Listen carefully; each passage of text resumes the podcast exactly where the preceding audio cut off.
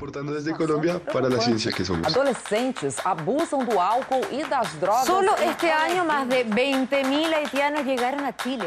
Reportando desde España para la ciencia que somos.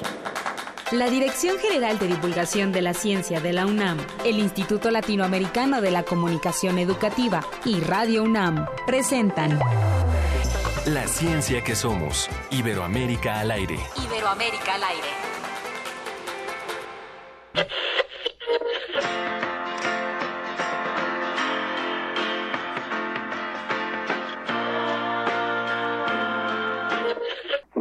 A ustedes la hora del observatorio, misma de casi, casi, a tiempo con el tiempo. 22 horas 15 minutos, 22.15.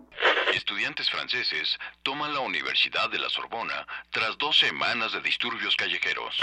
Diez mil soldados salieron de los cuarteles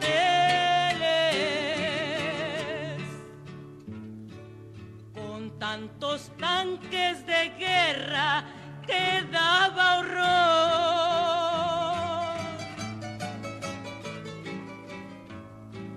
Era en el mes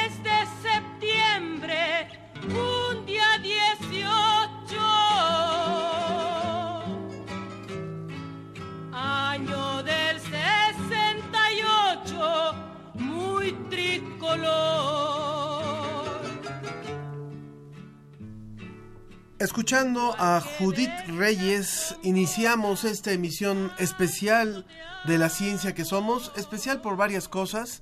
Una, porque usted nos ha permitido estar a lo largo de un año en esta sintonía, en las frecuencias que transmiten y retransmiten este esfuerzo de comunicación de la ciencia, la ciencia que somos un espacio iberoamericano y también especial, además de estar celebrando nuestro primer aniversario, ahora sí con Sofía Flores presente. Hola a todos, buenos días, Ángel Figueroa.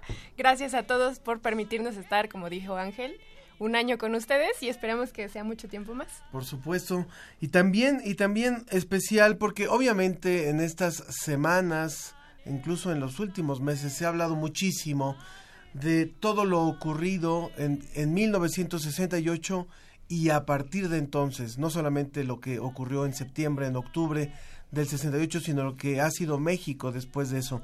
Bueno, y eso nos da un pretexto para hablar también de la ciencia, de la ciencia que éramos en aquel entonces y de la ciencia que somos ahora, no solamente cómo se transformó el país en materia social, en materia política, creo que eso se ha reflexionado y de sobra en programas, en, en documentales, en, en páginas de periódico, pero también hablar de qué ciencia se estaba haciendo, de cuál era la infraestructura con la que contábamos en aquel entonces y también cómo ha evolucionado, digamos, el músculo de investigación científica en nuestro país, cuáles son los grandes retos que siguen estando presentes y que no se han atendido y, en qué cosas sí se ha podido avanzar.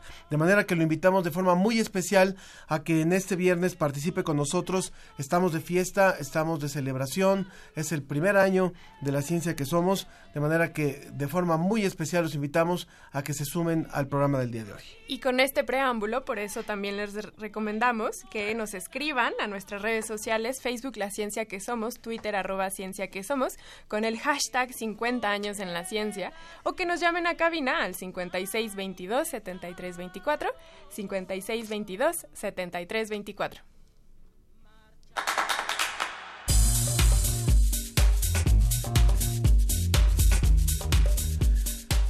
Como una colaboración especial, hoy eh, José Pichel de la Agencia Iberoamericana para la Difusión de la Ciencia y la Tecnología, DICIT, que, que siempre participa con nosotros, nos ha preparado un reporte especial sobre lo que pasaba en la ciencia en 1968 en España. También vamos a tener la participación de Guillermo Cárdenas, quien preparó un reportaje para la revista Como ves sobre México 68, un legado que perdura. Y también a lo largo de todo el programa estarán con nosotros diferentes investigadores quienes nos platicarán sobre su experiencia y conocimiento sobre el 68 y las últimas cinco décadas de la ciencia en nuestro país.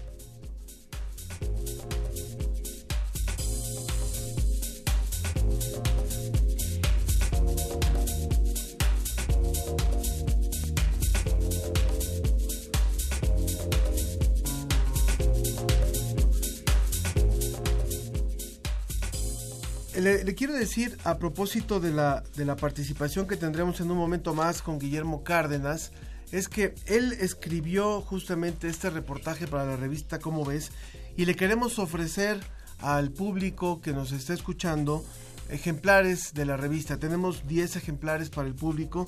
Les vamos a dar nuevamente nuestro teléfono para que nos pueda llamar. Eh, el, el- encabezado de la revista Como ves de este mes de octubre es El legado de México y también tiene un par de artículos más en portada que es Ni estrellas ni planetas, las enanas cafés y biorrobótica, tecnología inspirada en animales. En un momento más va a escuchar usted la descripción de Guillermo Cárdenas acerca de este reportaje de páginas centrales, de manera que con todo gusto le podemos ofrecer estos ejemplares al 56 22 73 24 y como andamos de fiesta también andamos muy regalones, ¿verdad? Sí, Así de que- hecho, también les, como dice Ángel, les vamos, tan- les tenemos una sorpresa, que son tres libros que tienen el título el, El cerebro del futuro y la pregunta ¿cambiará la vida moderna a nuestra esencia? Está escrito por Facundo Manes y Mateo Niro de la editorial Paidós. Y como estamos de fiesta, no nada más aquí en la ciencia que somos, sino a nivel mundial, eh, la pregunta que les vamos a pedir que nos contesten en redes sociales tiene que ver con los premios Nobel. Este año se, eh, perdón, esta semana se otorgaron los premios Nobel, por lo menos el día de hoy se entregó el de La Paz, pero el lunes se entregó el de Medicina y Fisiología, el martes se entregó el de Física y el miércoles se entregó el de Química. Y la verdad es que son premios muy emocionantes, todos tienen que ver, o la gran mayoría tiene que ver con la salud humana, y para eso les vamos a pedir que los que se quieran llevar los libros nos contacten por redes sociales, ya sea por Facebook o por Twitter, y para que se lleven los tres libros, nos, les pedimos que nos contesten el nombre de la ganadora mujer del Nobel de Química de este año, el- la ganadora del Nobel de Física de este año y la ganadora del Nobel de la Paz de este año. Con estos tres nombres, las primeras personas que nos den cada uno de estos nombres se van a llevar un libro. Muy bien, vámonos hasta España. Vámonos hasta España con José Pichel. Reporte desde España. Agencia Iberoamericana para la Difusión de la Ciencia. Visit.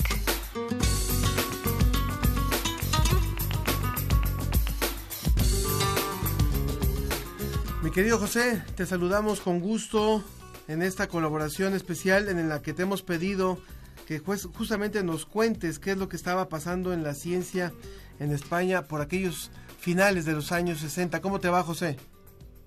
Hola Ángel, ¿qué tal? Eh, buenos, buenos días para vosotros y buenas tardes desde aquí, desde España.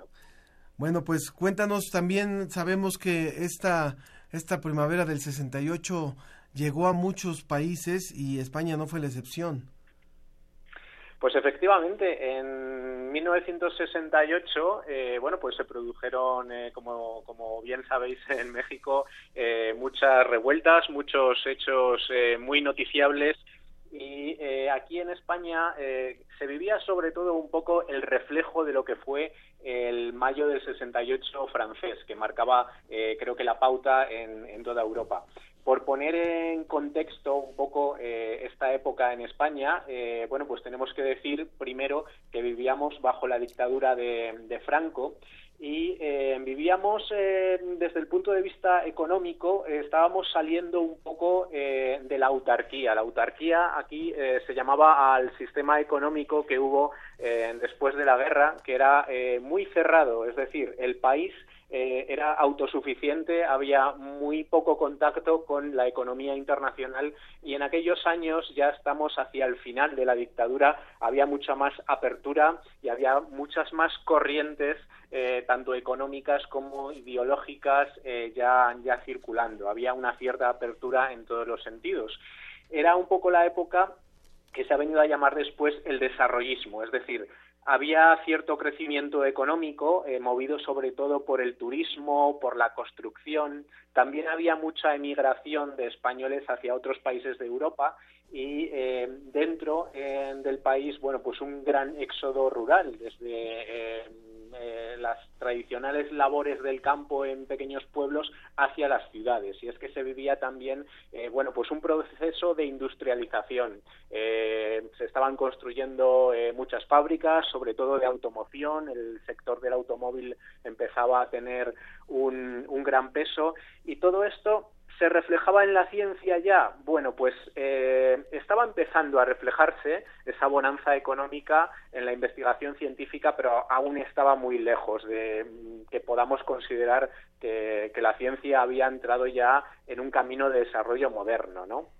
En cuanto a los hechos de 1968 en concreto, eh, bueno, pues como, como decíais, eh, efectivamente tuvo su reflejo en España, pero comparado con otros países el alcance fue eh, muy limitado. En efecto, hubo huelgas, hubo manifestaciones, eh, pero fueron bastante hechos bastante reprimidos por el régimen y eh, bastante limitados. Precisamente la universidad sí que fue eh, un foro en el que, bueno, había una permisividad eh, mayor, porque digamos que tenían eh, cierta cierta autonomía eh, desde el punto de vista legal, entonces había actos que a lo mejor fuera de las universidades no se permitían y dentro pues eh, había más manga ancha para poder hacerlos.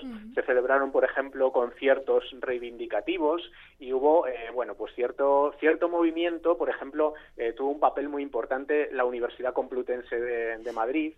Y en cuanto a los medios de comunicación, se reflejaba mucho más lo que ocurría en el extranjero que lo que ocurría eh, dentro de la propia España, ¿no? Eh, porque eran unos medios de comunicación que seguían eh, muy controlados por el régimen, eh, la libertad de expresión, aunque, como digo, era una época en la que ya eh, se estaba relajando un poco eh, la autoridad de, la dictadura, pues la libertad de expresión era todavía eh, bastante limitada, ¿no?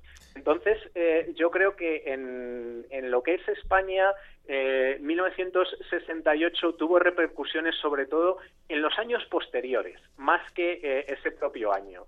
ese, ese año, bueno, pues yo creo que marcó la pauta para eh, los, los, años que vendrían después, sobre todo en la década de 1970, cuando eh, bueno pues murió el dictador eh, Franco y España recuperó la democracia eh, bueno murió en 1975 y a partir de ese momento se recuperó la democracia y probablemente el 68 fue muy importante eh, para eh, un cambio un cambio social pero que se vio reflejado como digo años más tarde ¿Cómo estaba la ciencia en todo esto? Me, me podéis preguntar.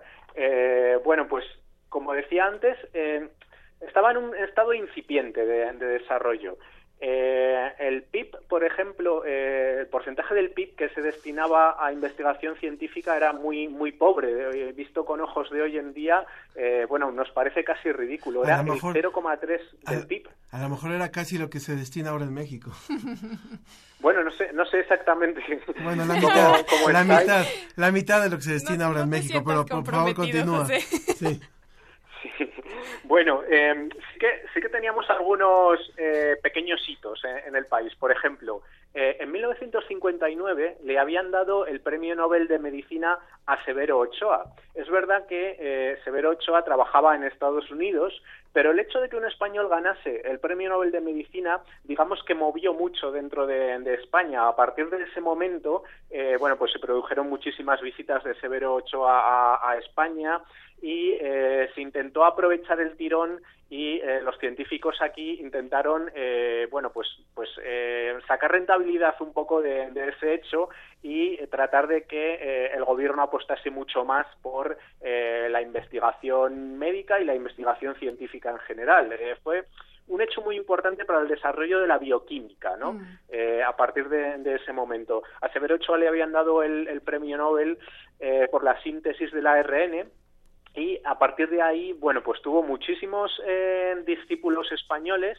y se llegó a crear, aunque tuvo, tuvieron que pasar bastantes años todavía, pero se llegó a crear eh, el Centro de Biología Molecular Severo Ochoa.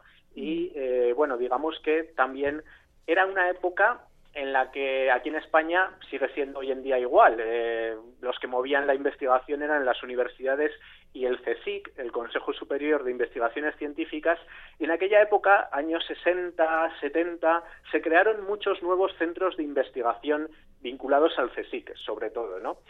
Pequeños hitos también en, en la ciencia de aquellos años. Eh, bueno, hitos eh, vinculados con la industria, decía antes que la industria del automóvil empezaba a ser muy importante. Llegamos a ser el tercer o cuarto país eh, del mundo eh, en fabricación de, automóviles. Y eh, también, por ejemplo, en el sector de los transportes se llegó a desarrollar un tren español muy innovador que era el Talgo, y eh, otros hechos. En el campo de la medicina, por ejemplo, eh, se llegó a erradicar la malaria ahí en, en- durante la época de, de la dictadura. Y precisamente eh, justo en esta época de la que estamos hablando, eh, exactamente en septiembre de 1968, se produjo el primer trasplante de corazón que se realizaba en España. Y la fecha es importante porque es que el primero que se realizó en el mundo había sido solo unos meses antes, en Sudáfrica, en, en diciembre del 67. Entonces, eh, bueno, eso nos da idea de que había cierto nivel en- ya en la medicina española, aunque era, eh, bueno, pues a nivel de investigación todavía eh, muy, muy incipiente y probablemente eh, movida por, eh, por hechos muy puntuales, ¿no? O por personajes eh, muy puntuales, como era el caso de Severo Ochoa. No es que hubiera un sistema de ciencia y tecnología muy desarrollado, sino que, bueno, eh, más bien había algún que otro personaje eh, que sí que era relevante, ¿no? Bueno, esto, se esto que de- mencionas... de un- es- perdón, Sí, José, pero sí. esto que mencionas de la salud creo que sí es muy relevante porque, como dices, eh, España desde, desde Franco vio la importancia de la sanidad, del cuidado de las personas a través de su salud, y fue que empezaron los primeros meninos de esta cuestión social de la salud y que desembocó después, como tú mismo indicas, en el desarrollo de la producción científica. Entonces, ustedes desde la salud empujaron a esto, que fuera una realidad.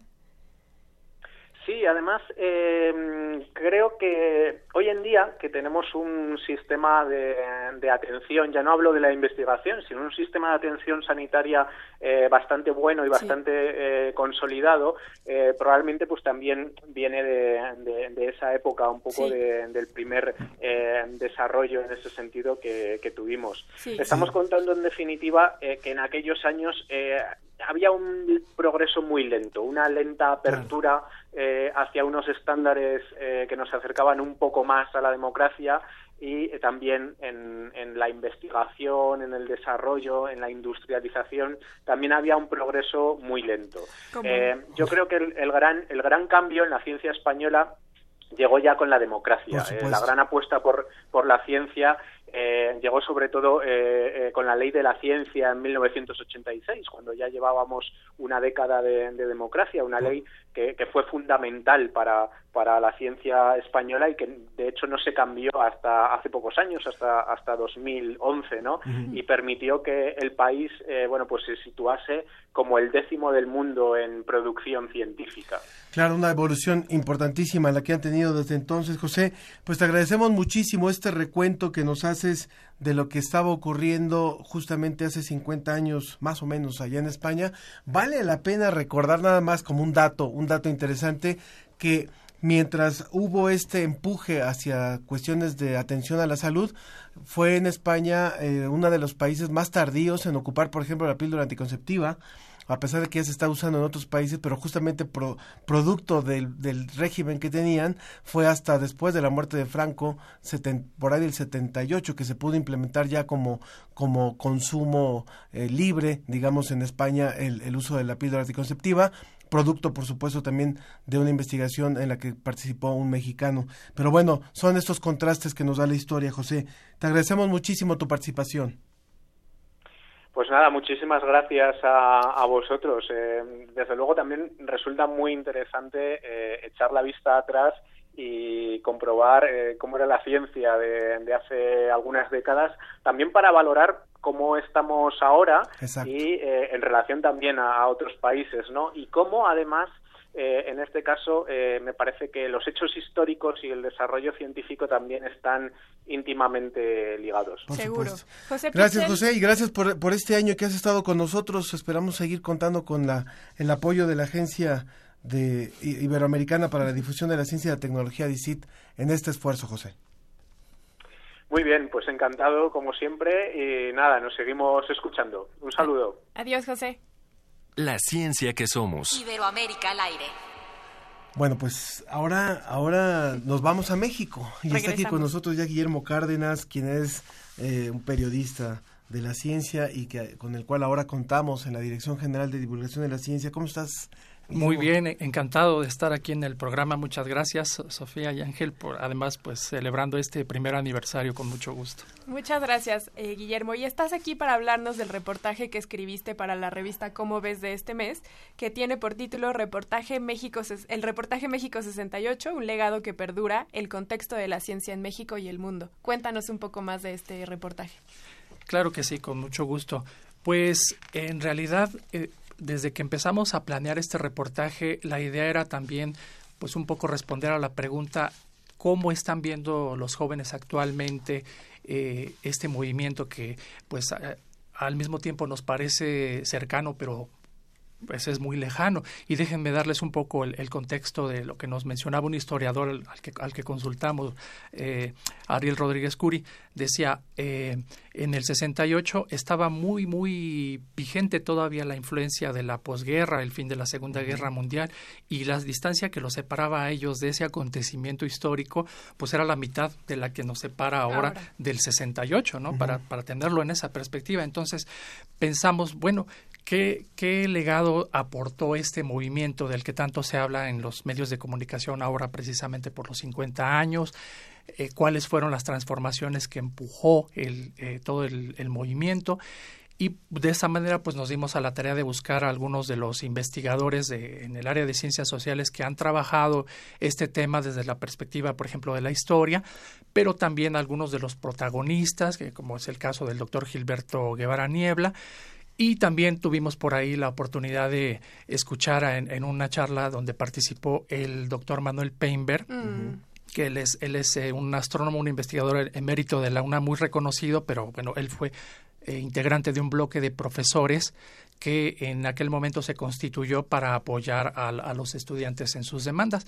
Y bueno, de, esta forma entonces nos encontramos con algunos detalles muy interesantes, porque uno podría pensar, Ángel o Sofía, bueno, pues ya se ha hablado quizás hasta el cansancio, del, del movimiento y ahora todos los medios lo están retomando y, se ha convertido incluso para muchos sectores sociales como pues en un, en un referente mítico no de estas luchas en pro de la democracia y fue interesante entonces encontrar, por ejemplo, lo que nos comentaba una, una historiadora del Instituto de Investigaciones Sociales, aquí de, por supuesto de la UNAM, Eugenia Lier, quien nos dice que eh, al hacer recuentos eh, bibliográficos sobre la cantidad de obras que se han publicado eh, académicas referentes al movimiento, pues no sobrepasan las 400. Esto incluye dentro de esta categoría, claro, los historiadores están agrupando también a los trabajos de novelas testimoniales, ¿no? Por ejemplo, la de Luis González de Alba, esta famosa de los, los días y los años. Entonces, eh, fue sorprendente conocer que por una parte, a pesar de ya todo lo que se ha ah, discutido sobre el movimiento, hay muchas interrogantes que, que, responder y eso en lo que están trabajando ahora los, los científicos sociales y por otra parte, también eh, en los aspectos como el jurídico, por ejemplo, hay igualmente muchas interrogantes. Entonces, más o menos tratamos de hacer un balance de toda esa perspectiva y hacia el final del, del reportaje, bueno, pues de alguna manera tratar de plasmar cuál fue la influencia de este movimiento, cómo les afecta a los jóvenes de, de hoy en día, por ejemplo, que a lo mejor quizás ni, no están muy al tanto o conocen quizás de la voz de algunos periodistas, escritores como Elena Poniatowska, ¿no? Famosísimo libro de La, noche, eh, la noche de Tlatelolco, pero eh, más allá de esas anécdotas quizás muy lejanas en el tiempo, de esas referencias, ¿qué, les aportó? Y, y, ese fue pues básicamente como el, el eje que guió este reportaje. De estos jóvenes de los que hablas, ¿qué edades tienen? Pues mira, en realidad eh, como sabemos por los estudios que se han hecho de monitoreo de la revista, generalmente nuestro público va dirigido a jóvenes pues eh, desde preparatoria hasta los últimos niveles de universidad, al posgrado, por supuesto. ¿Que ya serían más bien sus abuelos los que participaron en el movimiento o siguen siendo sus papás? Así es, así es, ya son los, abuelos. Ya, son, los, abuelos, ya estamos hablando de tres, generaciones. Así es. Ahora, eh, para, para cerrar un poquito también, Guillermo, recuerden en, en el número de octubre de cómo ves el legado de México, 68 el legado de México, eh, y que también les ofrecimos 10 ejemplares de esta revista al público de la ciencia que somos. En materia de, de ciencia, desde la, desde la información que tú revisaste y desde las entrevistas que tú hiciste para este reportaje, ¿cuáles son las aportaciones que, que podemos encontrar después de esta, de este, de esta fecha simbólica y im- importante para México? Sí, claro que sí, Ángel. Pues para también tenerlo, como decía al principio, un poco en perspectiva, hay que recordar que, bueno, los testimonios de los que nos hablaban, por ejemplo, todos estos expertos que se han abocado a estudiar el, fenómeno del movimiento y, por supuesto, los, los involucrados directamente como, como líderes de manera principal, pues nos hablaban de que en ese entonces el clima social en México y dentro de las familias era muy represivo y opresivo. No, no había libertad de, de expresión salvo algunos contados casos en medios de comunicación. Entonces toda esta atmósfera de tensión y de represión se reflejaba de alguna manera. Y, pa- por ejemplo, para, para los jóvenes era un gran reto, fue un enorme desafío realizar, por ejemplo, esta serie de marchas, la famosa del 13 de septiembre, silencio. la del silencio, Ángel. Eh, era inconcebible para, la, para las autoridades y para la mentalidad de aquella época, pues que se efectuaran este tipo de marchas, ¿no? Mientras que hoy en día, por ejemplo, nos, nos sorprende al contrario saber cuando algún día aquí en la Ciudad de México no va a haber una marcha, una manifestación, entonces decimos, ¿qué pasa, no? Bueno, le- digo esto como preámbulo porque eh, finalmente este movimiento ah, contribuyó de alguna manera a abrir paulatinamente estos espacios de libertad que después se reflejaron en distintos ámbitos, por ejemplo, en la defensa de los derechos humanos, en las luchas, por ejemplo, por los derechos de las minorías sexuales, movimientos feministas, por ejemplo, eh, desde luego en el ámbito de la política, que tiene mucho que ver con lo, perdón que te interrumpa, con lo que nos dice el señor José Artemio González. En el 68 no había libertad de ninguna manera, de pensamiento, de culto, sexual ni mediático. Y bueno, ya después nos dice, son 50 años que nos han cambiado de una manera impresionante. Somos otro planeta y nos felicita por el excelente pro- programa. No le gustaba la ciencia en la escuela y le hemos cambiado esa Wow. opinión. Ya valió, ya valió la pena este año, este, Artemio. Muchas gracias. Pero muchas tiene mucho gracias. que ver con lo que tú dices, Guillermo, de las libertades que existían o que no existían en ese momento. Exactamente. Y Ángel mencionaba hace algunos momentos eh, el asunto de la píldora anticonceptiva.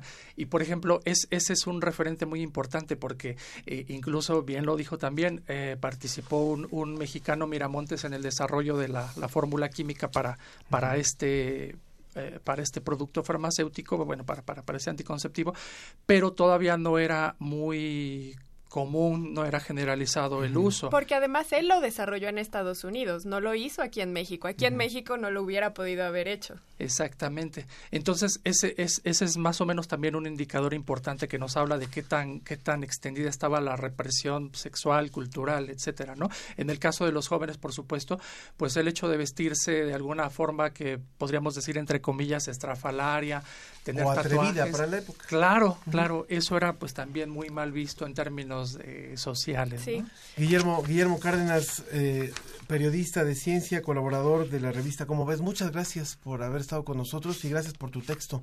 No, Creo al que es un- contrario. es un buen legado también. Al contrario, muchísimas gracias por la invitación y felicitaciones. Recuerden por que tenemos aniversario. 10 ejemplares de la revista Como ves, llámenos al 56 22 73 24, este, esta revista que está salidita, salidita de la imprenta y que podemos poner a disposición de ustedes. Nos vamos a un corte y regresamos más con la ciencia que somos. Vamos a escuchar a ahora. Solo. Gracias. Ahora esto es- Estados Unidos han sido fuertemente atacados por fuerzas norcovietnamitas. I still have a dream. El activista Martin Luther King fue asesinado. No se pierda el estreno de la nueva película de Stanley Kubrick, Odisea del Espacio 2001, en su cine favorito. ¿Qué voy a hacer?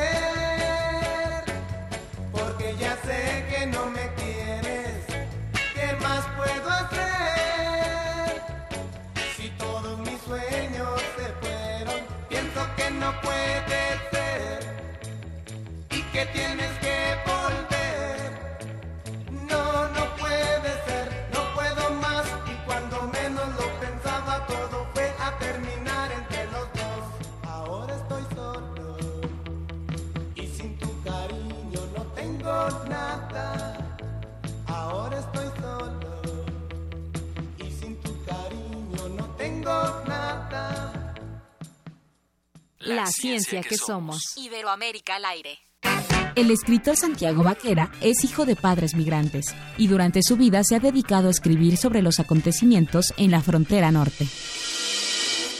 Estudios sobre la línea. Simón, la neta, hago un estudio de campo. Hostilidad de la línea. Así que no te preocupes, compita, que ya te veo guachando el border detrás de esos lentes de sol que no dejan ver tus ojos. Seguro que son azules. Diferentes autores en www.descargacultura.unam.mx. Cultural Isidro Favela Museo Casa del Risco invita a la exposición Carol Miller, Relatos en Bronce, integrada por 38 esculturas figurativas. Las piezas representan hombres, mujeres y animales dotados de particular belleza y fuerza. La figura humana invita a la reflexión y a la empatía. Carol Miller, Relatos en Bronce, se puede visitar en el Centro Cultural Isidro Favela Museo Casa del Risco, en la Plaza San Jacinto, San Ángel, Ciudad de México. De los riesgos del poder se ha dicho todo, y aún así, a lo largo de los siglos, todo lo que se ha dicho ha vuelto a ocurrir. Lunes de Teatro de Radio UNAM te invita a contemplar el reflejo de la lucha por el poder en el México contemporáneo al lado de los clásicos. Calígula y Británico. Versión libre de Santiago de Arena a partir de los textos homónimos de Jean Racine y Albert Camus. Dirección Sergio Cuellar. Todos los lunes de octubre a partir de las 19 horas en la sala Julián Carrillo de Radio UNAM. Adolfo Prieto, 133, Colonia del Valle, cerca del Metrobús Amores. Entrada libre, solo para mayores de edad. La cuna de las instituciones políticas y sociales se tambalea. Radio, Radio UNAM. UNAM. Experiencia, Experiencia sonora. sonora.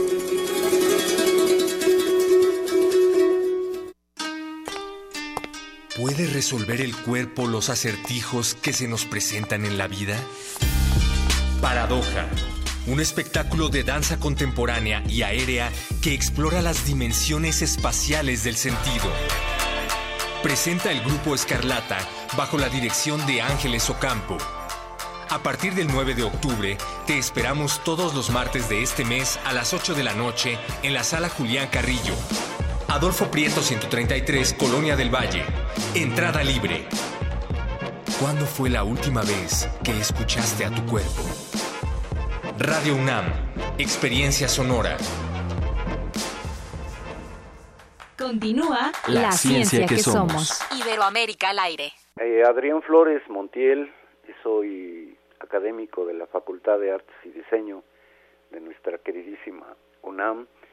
Eh, yo tenía 17 años en 1968, estudiaba en Vocacional 2 y debo decir que eh, pues en un pleito de escuelas eh, esto se convierte en un detonador de algo que ya tenía que explotar debido a que pues vivíamos un mundo de opresión en el contexto familiar, en el contexto social, en el contexto político y bueno pues sabemos las consecuencias que esto implicó, pero pues podría yo afirmar que éramos una generación de soñadores, pero afortunadamente con los pies en la tierra. Éramos un, una juventud contracultura, justamente inspirados quizás por la revolución cubana, los ideales socialistas en cuanto a lo que implicaba pues abolir eh, este sistema consumista, este sistema dominante fue el principio de una libertad ganada, lo cual pues creo lamentablemente no hemos sabido sostener, no hemos sabido mantener bajo aquellos ideales. Hoy lamentablemente tenemos un mundo de violencia, un mundo cruel, pero me parece que ahí hay un ejemplo inspirador y como de alguna manera por ahí un grupo de rock Ten Years After hablaba de que queremos cambiar al mundo y creo que ese era nuestro principal, principal ideal, evolucionar hacia una forma de convivencia más humana.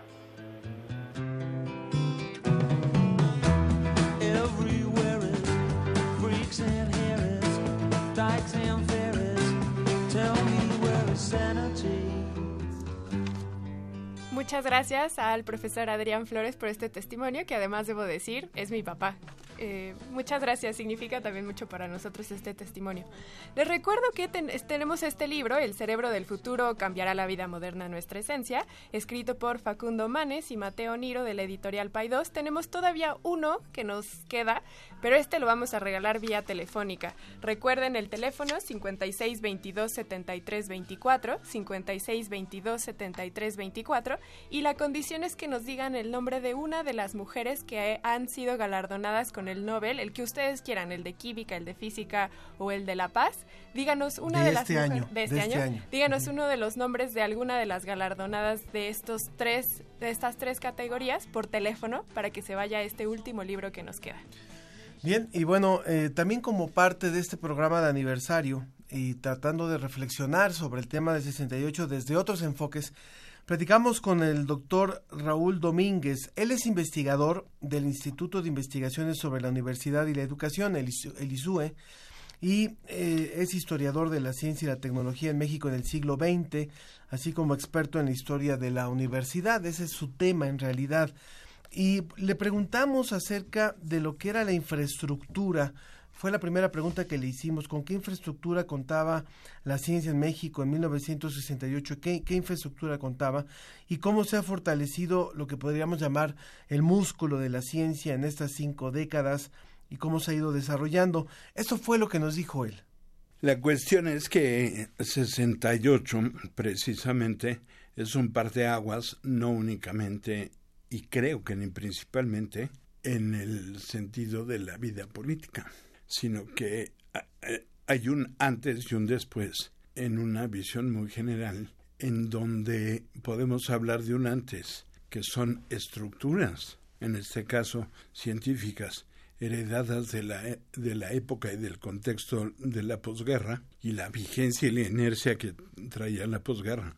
Y lo que pasó cuando empezó a entrar en un esquema de agotamiento esa inercia.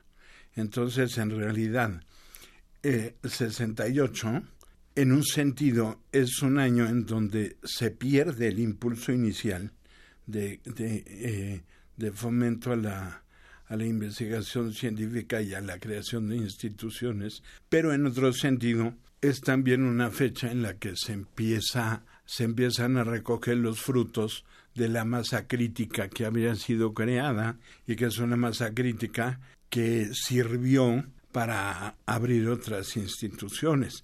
Digamos, antes de la de antes de los años 60, el 80% de la responsabilidad de la investigación científica en este país estaba sobre los hombros de la UNAM. Y esa masa crítica, esa institución y la vocación nacional que tiene la UNAM, eh, dieron, abrieron la posibilidad para para fundar otras instituciones de enorme relieve científico, una de ellas previa al 68, el CIMESTAB del, Politécnico. Pero también en las universidades de provincia se empezaron a abrir focos de investigación, es decir, eh, después de 68 se, se difuminó la, la eh, idea de procurar investigación científica original. Y me parece que dentro de esa misma inercia, eh, un poco después del 68 fue, fue creado el CONACIT, que es, eh, digamos, a pesar de a pesar de gobiernos como Fox y Calderón, pues ha sido, ha sido una institución que ha trascendido las políticas sexenales y que ciertamente ha ayudado mucho a incrementar la masa crítica de científicos mexicanos, jóvenes científicos mexicanos, y apoyado también instituciones y, becas, en fin, ha hecho, ha hecho una labor importante. También platicando con el doctor Raúl, quien es estudioso de la ciencia en el siglo XX y egresado de esta universidad, nos dijo cómo se ha transformado la UNAM en estos 50 años, que no es la misma, y esto nos comentó. En 1968 estaba de moda en el mundo occidental una teoría que se llama de capital humano, que proponía que eh, el factor residual que podía explicar el desarrollo económico de los países más industrializados era precisamente la educación. Y entonces el, gobierno de Díaz Ordaz había preparado una comisión nacional de planeación integral de la educación en donde estaba previsto dar, darle un fomento enorme, eh, pensando justamente en, la, en las tesis del capital humano. Lo que pasó con 68 es que eh, dicha comisión fue desde luego cancelada, pero en una combinación de ambos elementos eh, se abrieron instituciones como la UAM, varias eh, universidades estatales y a nivel de bachillerato, bueno, la creación de los SHs, del Colegio de Bachilleres ah, y de las unidades conocidas entonces como ENEPS, que eran campus descentralizados de la UNAM. Ahora, en el, en el caso de la UNAM tenemos campos, no sé la cifra exacta, pero hay una multitud de, de de, de, instalaciones de la UNAM en provincia que ha tenido un, un, impacto muy muy favorable en este en favor de las universidades estatales. Recuerden que estamos escuchando lo que platicamos con el doctor Raúl Domínguez, investigador del Instituto de Investigaciones sobre la Universidad y la Educación, el ISUE, y a él también le preguntamos eh, justamente sobre esto de que él hablaba, con la construcción de estos nuevos campi en la provincia, en provincia, eh, los nuevos planteles como CCHs y colegios de bachilleres. Le preguntamos si creía que la ciencia ha dado respuesta a las demandas sociales en los últimos 50 años, a lo que nos dijo. No, eh, le, el artículo primero de la ley orgánica de nuestra Universidad Nacional eh, dice que una de las misiones debe ser eh, el fomento al, a, la realización de investigaciones científicas, principalmente en torno a los grandes problemas nacionales. Eso no se ha hecho. Han habido, desde luego, aportaciones que no puedo calificar menos que de heroicas, tanto de instituciones como de personas, que han, que han alcanzado niveles de desarrollo científico impresionantes, pero si por grandes problemas nacionales nos referimos, por ejemplo, a la desigualdad secular que padecemos en este país, no, no se ha hecho absolutamente ningún aporte. Como no se ha hecho un aporte en otros campos de la, de la vida social mexicana, vaya, en ningún sentido. Recuerden también que estamos hablando de todos estos movimientos que ocurrieron en la década de los 60, específicamente en el 68, y para esto también nos relata cómo este año nos dio paso a otros movimientos que ya se estaban gestando. Los hicieron más visibles en la sociedad que era totalmente autoritaria y se puso como ejemplo el feminismo, la revolución sexual o los grupos homosexuales, los sindicatos o que los medios tuvieran mayor apertura. Le preguntamos cómo estuvo la ciencia presente en estos movimientos sociales. Justamente antes de 68, eh, los protagonistas sociales habían sido siempre los mismos y no habían aparecido eh, nuevos protagonistas como las mujeres, los sindicatos, la juventud. Efectivamente, fue a partir de 68. Bueno, por poner una, un, una fecha emblemática, ¿no? En realidad son procesos eh, de más lenta maduración. Eh, y bueno, no, no, no me parece que la ciencia haya incidido en eso. Tal vez podemos mencionar casos muy específicos, como por ejemplo una, eh, una nueva etapa de la vida sexual de las mujeres a partir de los laboratorios Sintex que estaban en Cuernavaca y la, fabricación de la primer píldora anticonceptiva que permitió, vaya, por primera vez que el sexo no fuera solo una cuestión reproductiva, ¿no? Entonces, bueno, pero me, me parece que esos son casos realmente excepcionales. Probablemente de lo que sí podríamos hablar eh, a partir de 68 es de que eh, tuvo un auge como nunca antes en la historia de México la comunicación y la información. Eso sí, eso sí. Digamos, la, los, eh, los medios de comunicación, el desarrollo de los planteles educativos, etcétera, eh, sí, sí dieron lugar a una, a una sociedad mexicana más informada, pero no me parece que eso haya realmente incidido en construir un México mejor. Interesante y crítica la, la, visión del doctor Raúl Domínguez, investigador del ISUE. A él también le preguntamos, bueno, la tecnología ha cambiado muchísimo y ha cambiado al mundo en los últimos años sobre todo. Y en este contexto, ¿cómo sería un movimiento estudiantil en nuestros días con herramientas como la comunicación digital y los medios y la tecnología con las que contamos ahora? Y esta es su opinión. Yo lo que veo a 50 años de distancia es que la juventud actual tiene una clara propensión al cambio, pero al cambio en los patrones de consumo.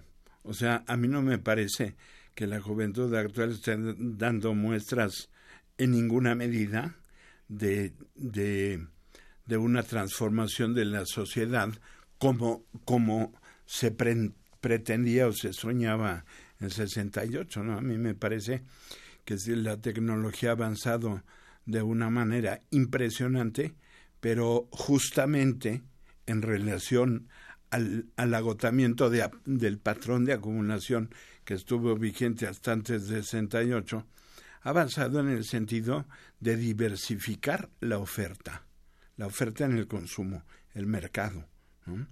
En ese sentido, lo digamos si, si el desarrollo tecnológico eh, se ha fortalecido y se ha vigorizado, el resultado es que hoy tenemos sociedades más apáticas y más frívolas, si lo puedo decir así. México tiene una agenda pendiente. Hace poco vimos una noticia de un resultado de investigación en uno de los institutos de la UNAM, haciéndonos ver que las diez personas más ricas de ese país acumulaban una fortuna equivalente a la, a la de 60 millones de mexicanos. Esa monstruosidad es o debería ser inadmisible, completamente inadmisible.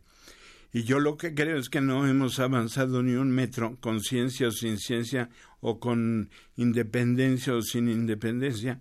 No hemos avanzado un metro desde hace, vaya, cientos de años. Uno de los efectos que me parecen patentes en los 50 años que han seguido el 68 es que ahora manejamos una cantidad de información y una velocidad en la comunicación verdaderamente impresionantes.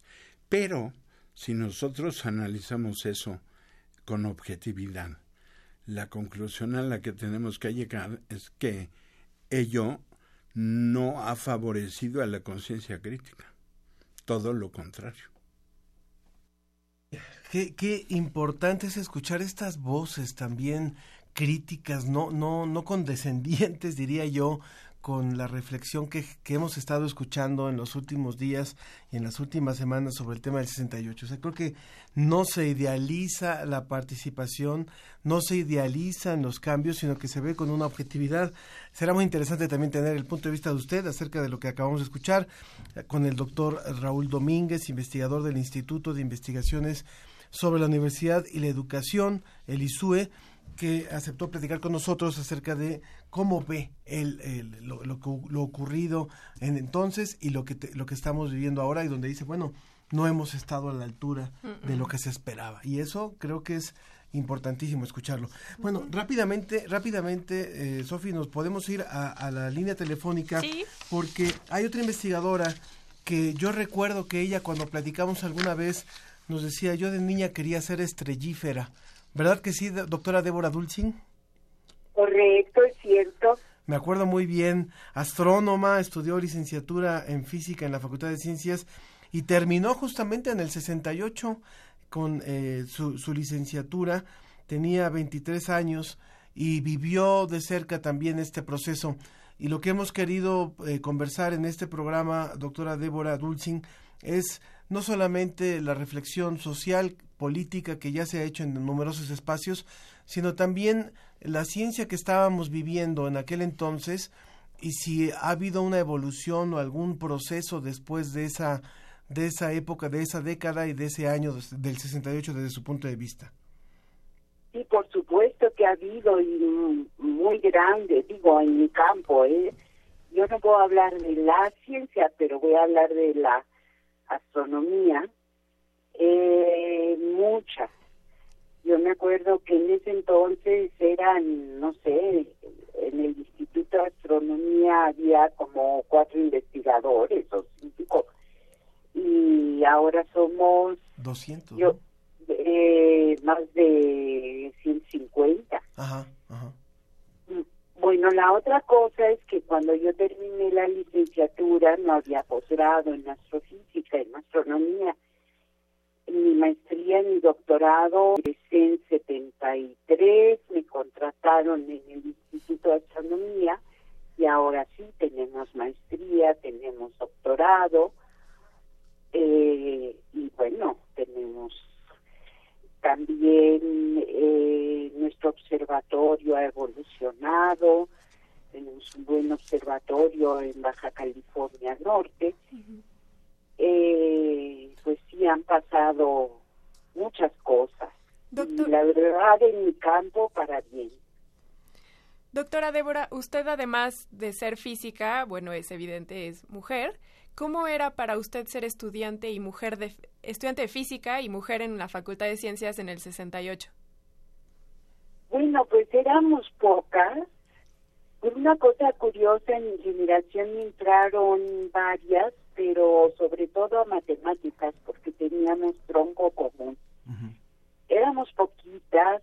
Eh, yo en mi familia nunca tuve problemas, pero sí las cosas eran distintas. Digo, por dar un ejemplo que es difícil de creer ahora, nos, yo y un par de amigas nos gustaba irnos al campo los sábados saliendo de clase, pero no podíamos ir de pantalón, eso no se valía.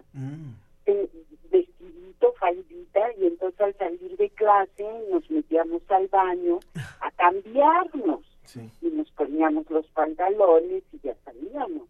Digo, difícil de creer, ¿verdad? Pero así es. Ahora ningún estudiante usa ni faldita ni vestidito. Claro. Bueno, pero eso ya es por otro tema. Yo personalmente puedo decir que es también por el acoso que vivimos en las calles y cómo se nos molesta No. cuando llevamos vestidos y faldas. Pues, eh, bueno, lo que pasa es que nunca falta, es un albañil o gente así, pero la verdad no, yo no sufrí acoso y lo que decían, eh, yo lo tomaba como piropos. Sí. Era, era definitivamente otra, otra época y es importante eh, escuchar lo que nos dice usted porque justo acabábamos de, escuchar también el, comentario de, un investigador del, del Instituto de Investigaciones sobre la Universidad y la Educación, que él, él hablaba de forma mucho más eh, negativa, diría yo, o no tan optimista en el sentido de que eh, después del 68 no cree que todavía, que de alguna manera la ciencia, en términos muy generales, le haya, haya podido contribuir en, en muchos de los problemas que siguen aquejando al país. Dice, se han tenido algunos, algunos avances importantes, algunas aportaciones muy importantes, pero sigue quedando, sigue habiendo una deuda importante sobre, sobre los grandes problemas nacionales. ¿Qué diría usted sobre esto? Bueno, sobre eso yo sí estoy de acuerdo, por supuesto. Eh, no sé si es tanto labor de la ciencia o que nos den chance de participar. Digo, claro que hay ciencias más aplicadas que otras. La mía, pues tiene dos posibilidades. Una es la de rama tecnológica que produce la astronomía, que sí es mucha, y yo diría que ha tenido aplicación pues muchas cosas en el mundo la tomografía computarizada es una técnica de radioastronomía etcétera etcétera pero La óptica.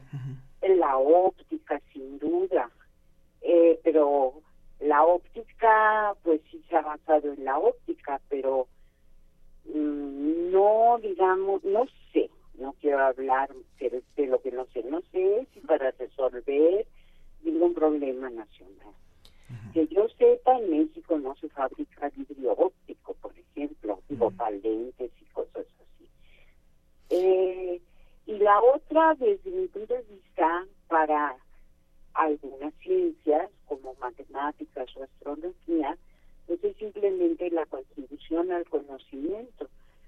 Pero ya hablando de la ciencia en general, pues sí, yo estaría de acuerdo. Lo que pasa, sí le dio por financiar eh, a las empresas que hicieran investigación, pues hubo casos de tomaduras de pelo.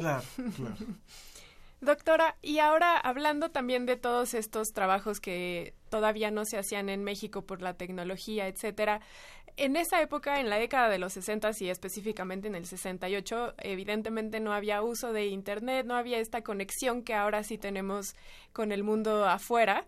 ¿Cómo era la ciencia extranjera y cómo llegaba a México? ¿Cuál era el proceso? ¿Cómo, cómo ustedes se enteraban de lo que estaban haciendo en producción científica en, otros en otras partes del planeta y eso cómo impactaba en la ciencia en México? Bueno, en mi campo quiero decir que se publica todo en inglés y en revistas de circulación internacional. Y la biblioteca estaba suscrita a todas las revistas que llegaban regularmente y pues básicamente nos comunicábamos así y también podíamos escribir cartas, pues claro, se tarda, pero pues eso. Iba a otro ritmo, ¿no? Era otro ritmo definitivamente, pero eh, digamos en el caso de astronomía la consulta de revistas era rápida y teníamos todas las revistas en la biblioteca. Bueno, las más importantes. Pues ha sido un placer, doctora Débora Dulcin, conversar con usted. ¿Hay algo que no le hayamos preguntado que quiera comentar?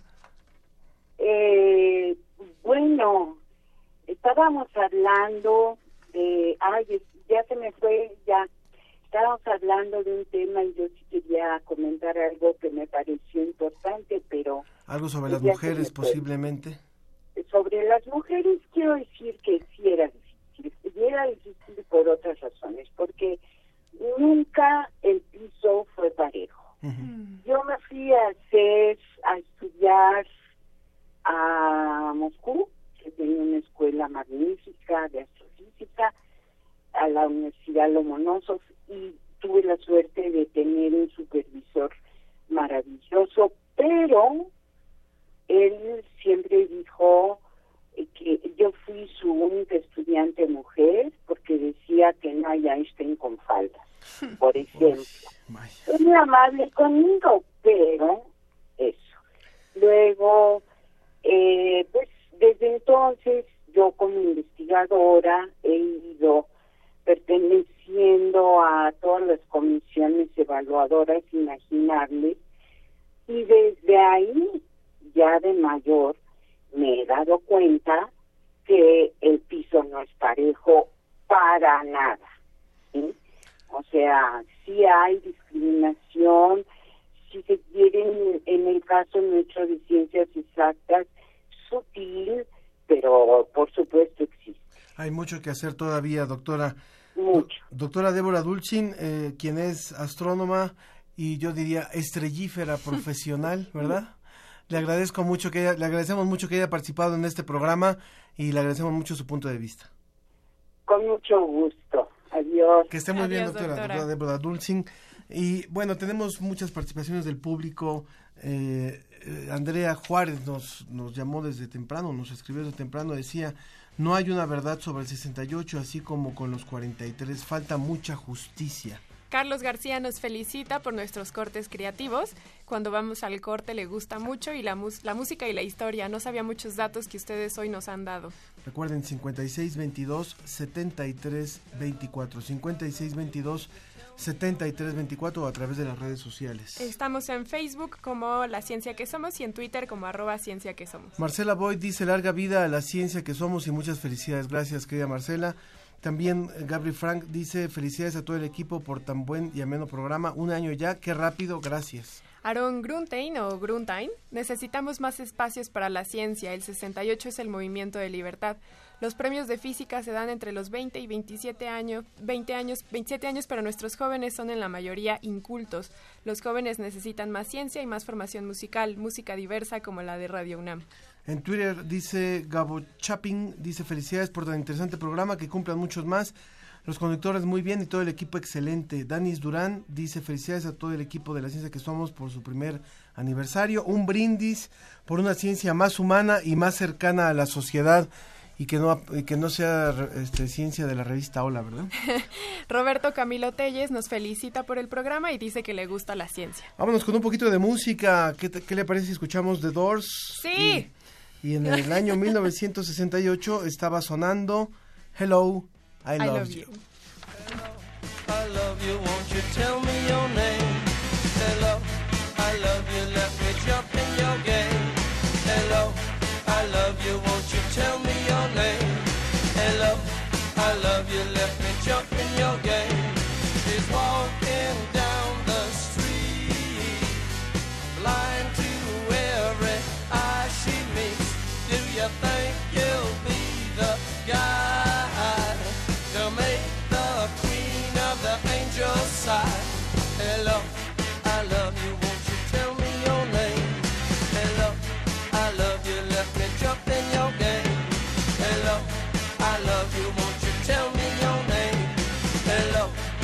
Love you, left me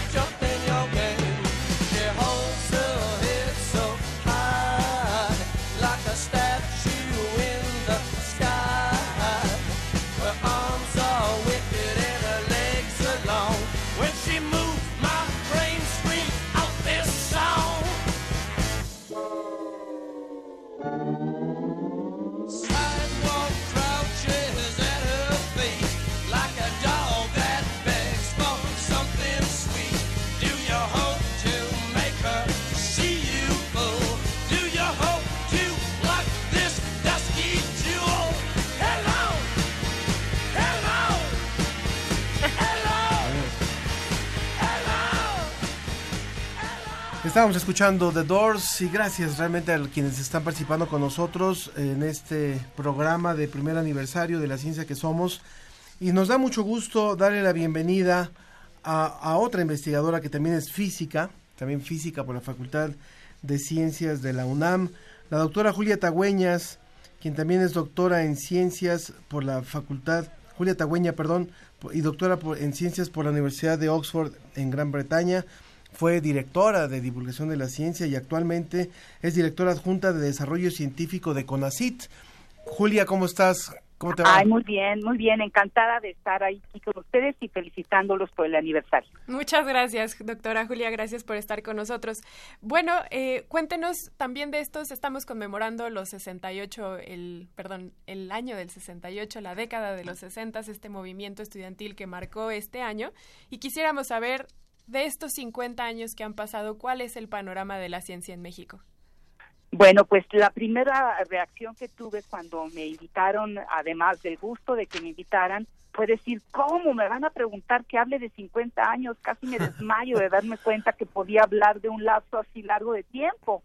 Pero bueno, la verdad es que es como una película que vi sobre mujeres mayores que decían, el único arreglo contra las arrugas es morirse, así es que en realidad, en realidad está muy bien el poder contar de todo este tiempo.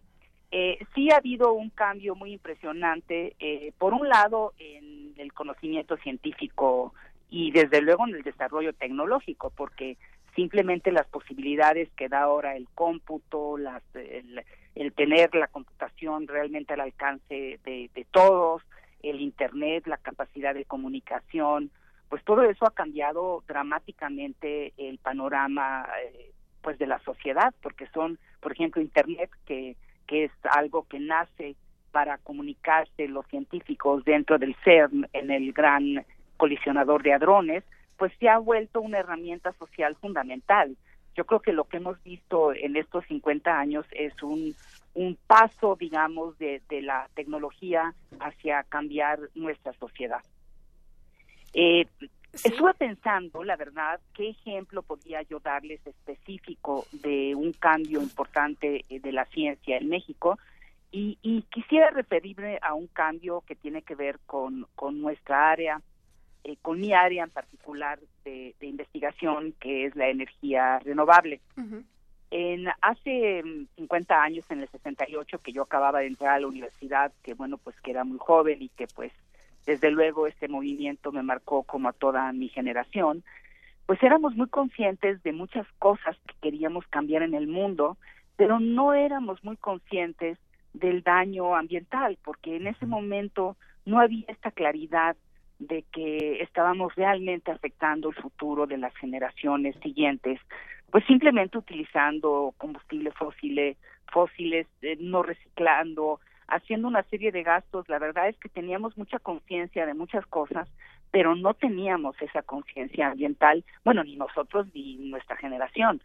Y, y poco a poco ese, esta comprensión que ahora es tan común en todos nuestros niños, ¿no? Nuestros niños se la pasan corrigiendo y diciendo no tires basura, no hagas esto, porque ya ha llegado esa esa conciencia a, a, ser general, sí se refleja enormemente en el desarrollo de eh, la ciencia relacionada con la energía, la ciencia y la tecnología relacionada con las fuentes renovables de energía, concretamente con la energía solar. Los cambios que ha habido en energías renovables son fundamentales, por ejemplo, las celdas solares, las, los paneles fotovoltaicos ya están realmente al alcance de la comunidad, ya lo puedes poner en tu casa y contribuir a que a que haya menos eh, gases de efecto invernadero. Eh, muchas universidades tienen proyectos muy importantes de, de, energías renovables en México, muy particularmente la UNAM tiene el Instituto de Energías Renovables en Temisco, Morelos, uh -huh. que es un instituto de primer nivel donde se desarrolla ciencia y tecnología del más eh, alto nivel y también de, de verdaderamente de, de frontera en esta área. Entonces, pues por dar un ejemplo de qué cambios he visto en la ciencia en estos 50 años, he visto un cambio muy importante unido a la comprensión de que tenemos que cuidar al planeta un, y eso se refleja muchísimo en la investigación en energías renovables, también desde luego en mucha gente que se dedica a la biodiversidad, al estudio del cambio climático y a controlarlo y por supuesto pues asumirlo y aprender a mitigarlo. Claro. Eh, aprovechando también la coyuntura y dado que ha tocado estar también en la parte de la, del ejercicio de las políticas públicas y del ejercicio de desde CONACIT. Sería muy interesante saber, bueno, ya tuvimos por ahí la reflexión del doctor eh, Raúl Domínguez del ISUE, que hablaba de, de los grandes eh, vacíos que no se han cubierto en materia de investigación después del, del 68 y que se esperaba que hubiera todavía, que se esperaba que hubiera habido un gran repunte. Pero desde tu óptica y siendo un poco más eh, eh, optimistas y hacia, hacia, futuro, ¿cuáles serían los grandes retos que, que tú observas que en los cuales la investigación científica en México puede contribuir en, en, los próximos años. Estamos frente a una transición y estamos viviendo un, una etapa distinta de, de, gobierno, estamos por, por inaugurar gobierno. ¿Cuáles serían los grandes retos cuando empezamos a ver, por ejemplo, en estados como en Morelos, que, que ya se, se cerró, se eliminó la, la, Secretaría de Ciencia que se había abierto, en la Ciudad de México se fusionó, en fin, ¿cuáles serían esas, esos grandes problemas y cuáles serían las, las posibilidades que tiene la ciencia para contribuir a, a mejorar las condiciones de nuestro país desde tu óptica? Bueno, en primer lugar, ha habido una política del gobierno muy adecuada respecto a formación de capital humano. Yo misma mencionaste que hice el doctorado en Oxford, así es, con una beca del CONACYT. Eh, vamos a terminar eh, en esta administración habiendo otorgado 450 mil becas de posgrado. Y eso es un capital humano valiosísimo para nuestro país. También en el Sistema Nacional de Investigadores ha habido un crecimiento enorme, estamos ya por arriba de los 30 mil con la última publicación que se hizo de los resultados. Eh, si uno ve hace, el, bueno, el SNI tiene 33 años, cuando nace el SNI, pues había poquísimos investigadores en este país y había poquísimas personas con doctorado. Yo estuve en una en una presentación del nacimiento del SNI donde estaban, digamos, los que originaron el sistema, concretamente el doctor Jorge Flores, y entonces él contaba la cantidad de doctores que había en el país, se contaban, pues se contaban muy fácilmente, había poquísimos, y ahora son miles, son más de 30 mil en el sistema. Entonces yo creo que ha habido un crecimiento maravilloso en cuanto al capital humano, que se ha mantenido a lo largo de todas estas generaciones en un crecimiento constante. Cada vez hay más jóvenes preparados. También ha habido un aumento muy importante en la participación de la mujer. Eh, en este momento, por ejemplo, eh, que acabamos de analizar resultados de investigación, entre los jóvenes investigadores ya hay paridad. Si nos fijamos, ya hay tantas mujeres como hombres. Si nos fijamos en ciertas áreas del Sistema Nacional de Investigadores, el área 4, que es humanidades, y el área 3, que es ciencias de la salud, ya es completamente paritario. Y en biología es casi paritario. En la diferencia entre Si no es que domina, en la si no es que- domina hasta, hasta las mujeres, ¿verdad? En biología. no, sí, efectivamente, dentro de poco van a tener que empezar a luchar por equidad. Pero, Exacto. pero bueno, en este momento, si yo comparo, cuando yo regresé del doctorado, fui a trabajar a lo que en ese momento era el Centro de Investigación en Materiales y éramos dos investigadores. Y nos confundían, nos daban la correspondencia cruzada. Yo decía, caray, si somos dos, ¿por qué no se aprenden nuestros nombres? no En cambio, ahora, en la mayoría de los institutos, a pesar de que mi área, por ejemplo, sigue siendo eh, sigue siendo muy clara la, la, la diferencia entre de género, ¿no? Porque en, en el área 1 en física, pero esto es mundial, ¿eh? Acaban de dar el premio Nobel de Física y es la tercera mujer en toda la historia de los premios Nobel que recibe un premio Nobel de Física. Física, evidentemente, no es muy paritario, eso, eso está clarísimo. Pero bueno, eh, a lo mejor es que yo quiero ver el mundo con ojos optimistas, pero yo sí creo, yo sí he visto un crecimiento de talento, un crecimiento de capacidad, un crecimiento de premios del Sistema Nacional de Investigadores. Y además lo veo todos los días, porque yo trato con la comunidad académica y está lleno este país de talento y de talento joven. Y estoy muy segura de que en este cambio va a haber mucha oportunidad para que el talento se desarrolle, para que tengan oportunidades de aportar a nuestro país. Pues ojalá, en, ojalá el, que en el tema de cambio climático, nada más para cerrar este punto, la verdad es que México sí tiene una posición muy correcta.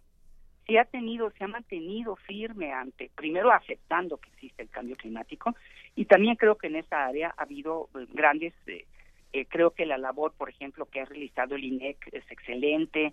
En fin, no es que no falten cosas, por supuesto que faltan cosas, pero hay cosas que nos unen y que sí han mejorado. Yo Claro. creo que no hay una sola administración que no esté a favor de la equidad de género. Y el que vaya mejorando, pues nos debe de congratular a todos.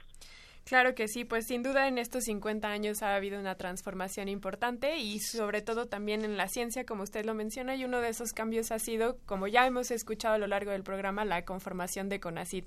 Entonces, pues doctora Julia Tagüeña, física por la Facultad de Ciencias de esta universidad y doctora en ciencias por la Universidad de Oxford en Gran Bretaña, le agradecemos mucho su testimonio.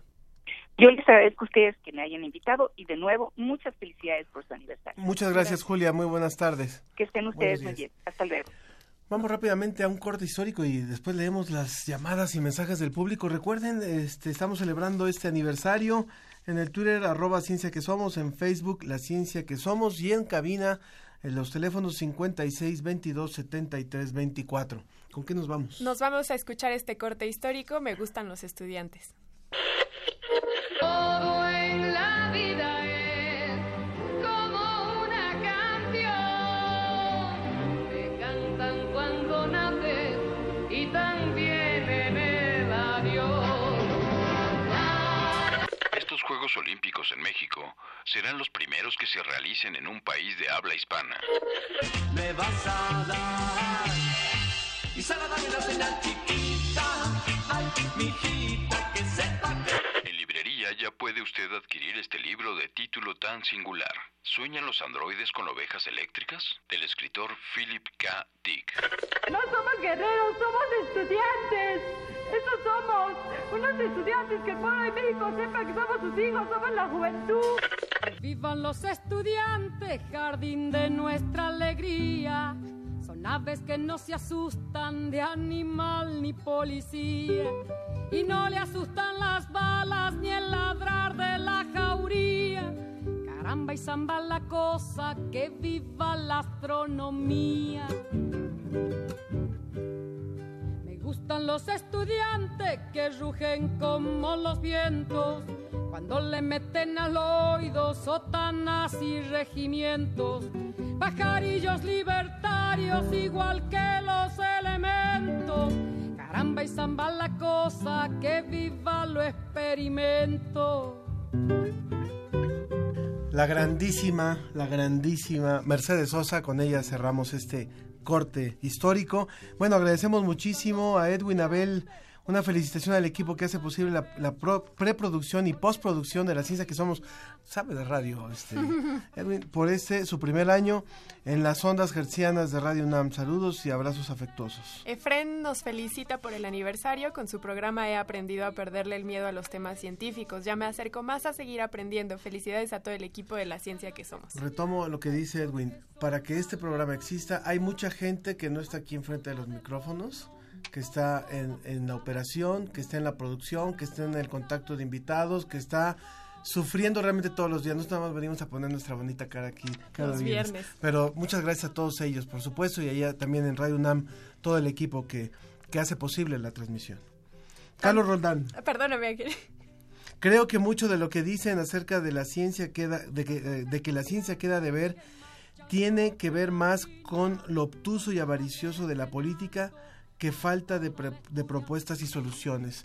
Mucha razón. Martín Heli nos dice que hay que exigir que se abran los archivos del 68, pero por lo pronto le podemos decir que el 20 de septiembre pasado el Organismo de Transparencia de México determinó hacer pública la información del Archivo General de la Nación sobre el movimiento estudiantil y la masacre de Tlatelolco del 2 de octubre y también el investigador Sergio Aguayo ha hecho abierto un, un archivo que va a estar contenido en redes internacionales. Esto es para evitar que haya alguna sanción y que nosotros podamos tener acceso a toda esta información.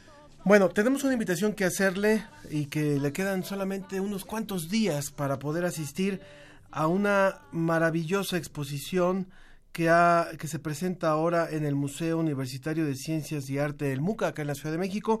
Nos enlazamos con el doctor Boris Escalante, coordinador, coordinador general del Centro Virtual de Computación. Eh, doctor, ¿cómo está? Buenos días. Muy buenos días, muy buenos días, Ángel y Sofía, ¿cómo están? Muy, bien, muchas gracias. Cuéntenos, por favor, de qué se trata esto de del bulbo a la nube, 60 años del cómputo en México. Sí, con mucho gusto.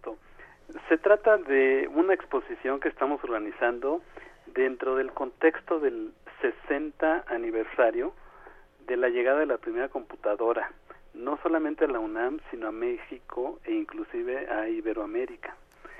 Eh, hace justamente 60 años, el, eh, fue en junio de 1958, que llegó la primera computadora eh, dentro de una circunstancia muy curiosa gracias al rector Nabor Carrillo. Visionario, ¿no? Es un exacto, un- el, el- el doctor Nabor Carrillo, eh, pues era un investigador, era ingeniero que había estado en Estados Unidos y que aquí en México desarrollaba investigación sobre estructuras. Y él tenía que hacer muchos cálculos matemáticos y en aquella época los cálculos se hacían a mano. Tenía colaboración con la Universidad de, de, de UCLA en Los Ángeles y se intercambiaban los cálculos que hacían entre ellos. Y eh, la anécdota consiste en que se dio cuenta que en Estados Unidos realizaban los cálculos de una forma muy rápida. Y cuando él empezó a averiguar cómo es posible que ellos podían calcular más rápido las cosas que el, el grupo aquí en México, le contaron que tenían un cerebro electrónico. Es así que eh, eh, desde 1955 se estableció aquí en la UNAM una, eh, eh, un centro, un departamento específico que se llamaba Departamento Electrónico de Cálculo. Y la función era determinar si valía la pena que la UNAM tuviera uno de estos cerebros electrónicos este, maravillosos. Y fue él, junto con el ingeniero Sergio Beltrán, que en 1958 lograron traer a México la primera computadora. Entonces, bueno, es, es una anécdota curiosa, pero eh, quizás aquí lo destacable es que la computadora en aquel momento se utilizaba como una herramienta de cálculo. Cuando llega aquí a la, a la universidad, se establece eh, todo un programa y se establece un centro de cálculo electrónico que se dedica no nada más a resolver estos problemas, sino también a realizar investigación de cómo poder utilizar la computadora, como más bien cómo hacer una ciencia de la computación. Y a raíz de eso es que la computación aquí en la UNAM se ha desarrollado de una forma este, muy, muy, muy importante. Claro. Doctor eh, Boris Escalante, estamos viendo fotografías del día de la inauguración que fue en septiembre y podemos ver cómo hay un cambio en las tecnologías en las que se están presentando las grandes computadoras y las pantallitas que utilizaban, a diferencia de ahora que ya usan realidad virtual, bueno, usamos realidad virtual y tenemos a, la mano todos eh, computadoras inteligentes en nuestros celulares. Eh, ¿Qué ha sido este cambio en estos 60 años? ¿Cómo lo han vivido desde la UNAM en las tecnologías? Y cómo se ve ahora. Bueno, eso es algo muy interesante que pueden ver en la exposición. En la exposición tenemos eh, desde el abaco que usaban este, de las civilizaciones chinas, incluso los aparatos que después eh, desarrollaron los alemanes, hasta las primeras computadoras que funcionaban con bulbos. Eh, yo creo que muchas de, las personas que nos están escuchando todavía recuerdan los bulbos, las válvulas de vacío, con los que estaban hechas las televisiones de aquel de, antes de los años 50, 60, ¿sí? y eso hacía que las computadoras que también funcionaban con estas válvulas de vacía fueran enormes. Entonces las primeras computadoras como la primera que llegó a, la UNAM, que es la IBM 650, funcionaban a base de bulbos. Eran muy voluminosos y a partir de, eh, de los 50 que se eh, inventó el transistor, los aparatos fueron haciendo más chiquitos. Y entonces en la UNAM, alrededor de los 70, las computadoras que llegaron eh, en los años 70 ya funcionaban a base de transistores. Y en ese momento se hacen más chiquitas.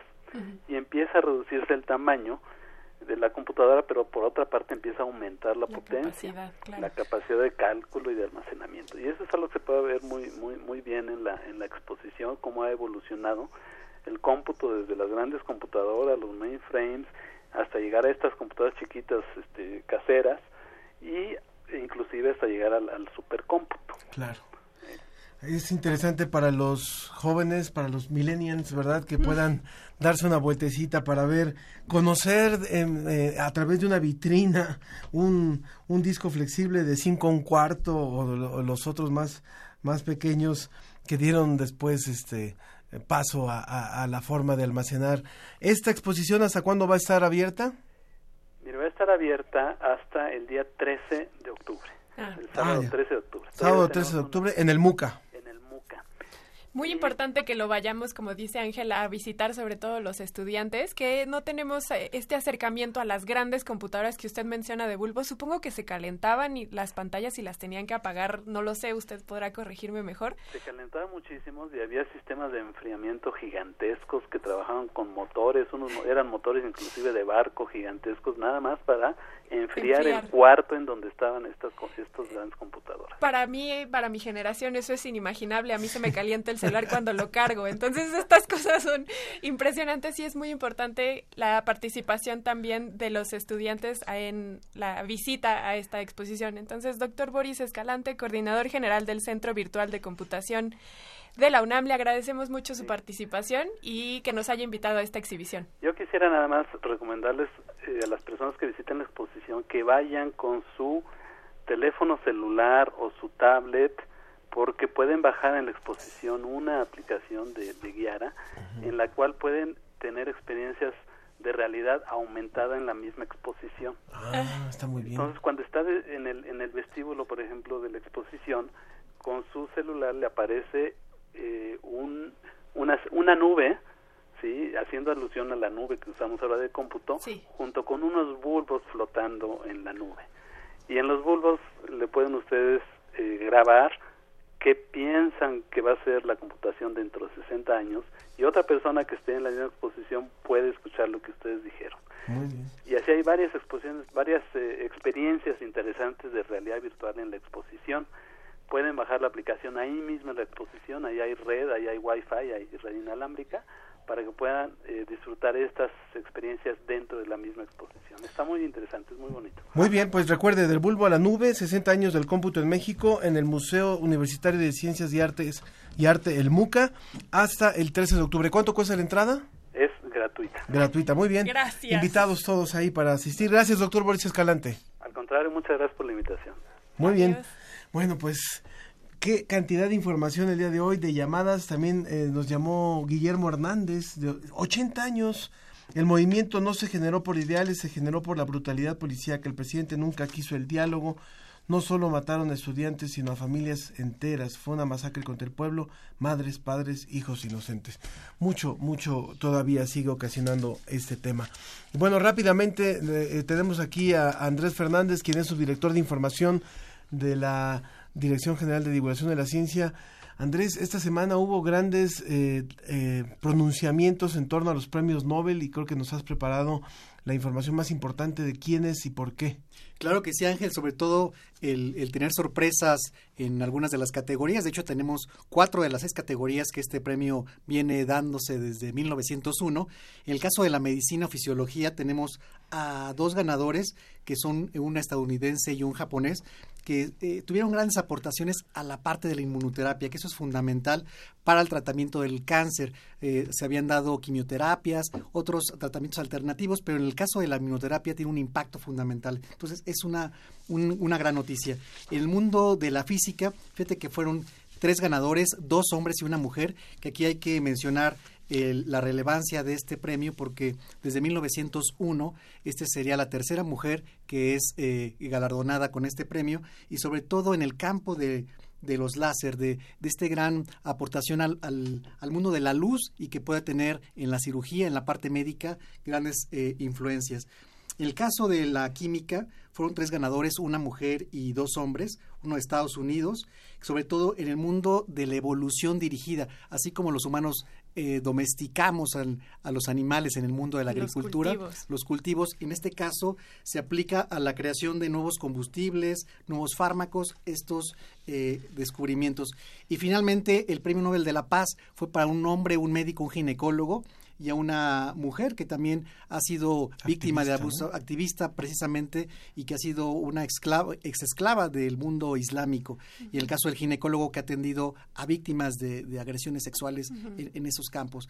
Y bueno, estamos por conocer el, el de economía, que será da, se dará la información el lunes 8 de octubre y bueno pues este el, el, de literatura que ahorita pues por los escándalos que ya todos conocemos sexuales que se dieron a conocer pues no no está ahorita. No va a ser otorgado este año el premio de literatura. Exactamente.